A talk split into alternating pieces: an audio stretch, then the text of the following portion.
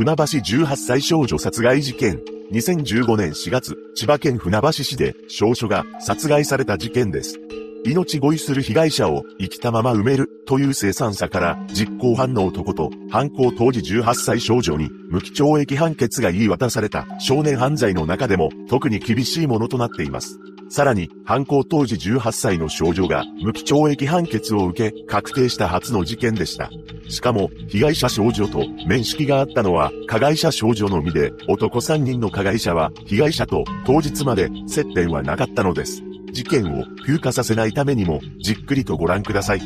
事件概要。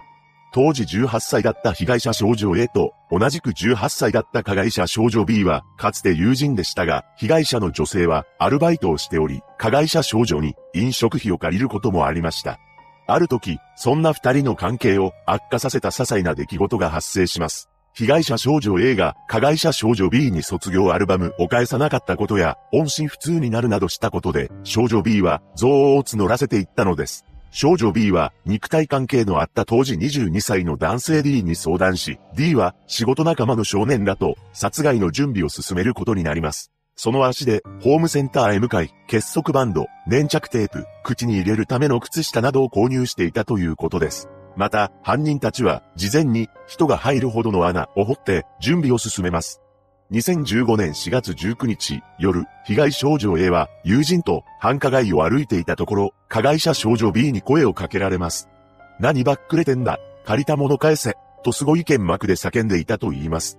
被害者少女 A は携帯の電源が切れていたと言い訳し、逃げようとしたものの、先輩と話聞くからと少女 B に車へ乗るよう促され、被害少女はしぶしぶ乗車し、連れ去られてしまいます。一緒にいた友人は、その後何度も被害少女に連絡しましたが、繋がることはありませんでした。犯人と少女らは、数百メートル先で一度車を降り、別の白いレンタカーに乗り継ぎます。この時、男性加害者らは、犯行を楽しむかのように、ジョン、K、などと偽名を使い呼び合っていたそうです。車内では、加害少女 B が吸っていたタバコの火を少女 A の体に押し付けたり、男性加害者による殴る蹴るなどの暴行が加えられたりしています。そして被害者の少女 A は、このまま4人に2、3時間連れ回された後、成田空港近くの芝山町の畑に連れて行かれます。この畑は、加害男性の親族が所有していました。加害男性は自分の目の届く場所であれば、遺体の発見を防げると考えていたのかもしれません。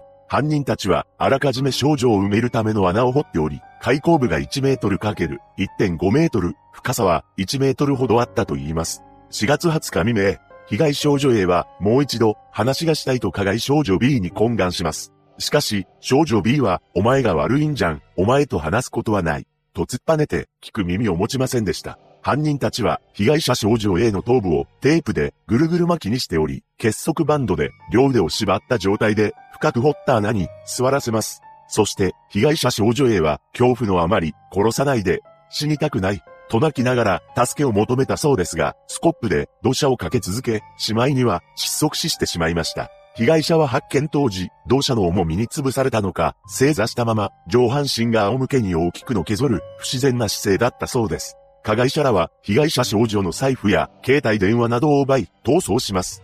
殺害現場から車で離れた犯人らは途中で被害少女 A の携帯電話を川に投げ捨て、被害少女 A が所持していた現金を分配しましたが、男性加害者はお金を受け取ると、この仕事2000円かよ、と悪態をついていたと言われています。その後、加害少女 B は複数の友人に電話で生き埋めにしてやった。根性焼きしたら魚みたいに跳ねた。めっちゃビビっていた。などと自慢げに話し、誰にも言わないでね。特技を刺した後電話を切っていました。男性加害者も LINE で、今の俺は最強。人を容赦なく殺せる。ちゃんと痛めつけてからね。などと、殺人を自慢するような内容を知人に送信しています。この事件は、事前準備など計画的な面もありますが、自身の犯行について、ペラペラ話してしまうなど、あまりにも浅はかな行動をも目立っています。動機についても、これといった決定的なものはなく、集団で犯行を行い、周りに話すことで引き返せなくなったのではという見方もあるようです。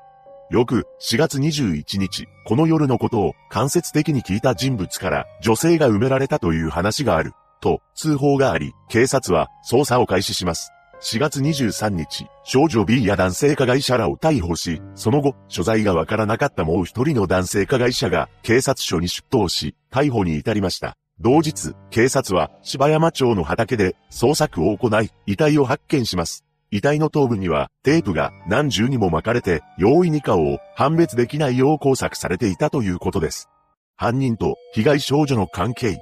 少女 B の中学時代の後輩によると、中学校時代、テニス部に所属していました。テニスが上手く、後輩の面倒見もいい一方で、男子との派手な交際や、喫煙、飲酒の噂が広がるなど、そこ面で問題のある一面もあったと言います。少女 B は中学を卒業した後、高校を中退しています。また、近所に住む高校生の女子生徒は万引きで補導されたと聞いたことがあると説明しています。同じく近所の主婦は中学卒業前後くらいから男の人の運転するバイクの後ろに乗っている姿を見かけるようになったと話しました。少女 B を知る別の女性は被害者の少女と少女は高校時代に仲が良かったと話す一方、金銭関係で揉めていたと聞いたと二人の間にトラブルがあったことも語っています。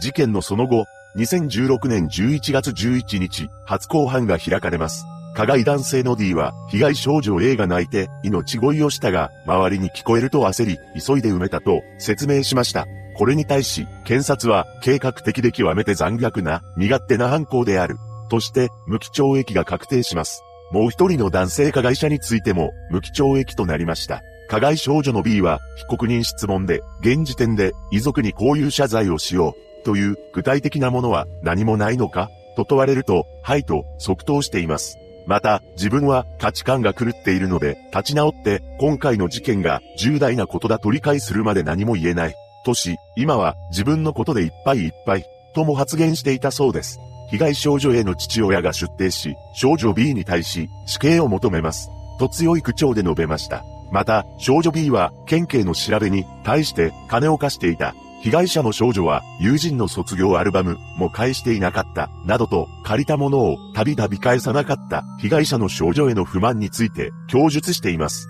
そして2019年、少女 B に対し無期懲役が確定します。この事件について近所の住人や同級生は口々に信じられないと語っていたようです。二人とも妹がおり、面倒見がよく愛嬌のがある少女というイメージだったとのこと。おそらく、そういった一面も持ち合わせていたのでしょう。かつては、周りが認めるほど、仲が良かった友人同士。その友情が壊れ、被害者と加害者になり、取り返しのつかない事件が発生しました。被害者のご冥福をお祈りすると、共に、このような事件が二度と起こらないことを祈るばかりです。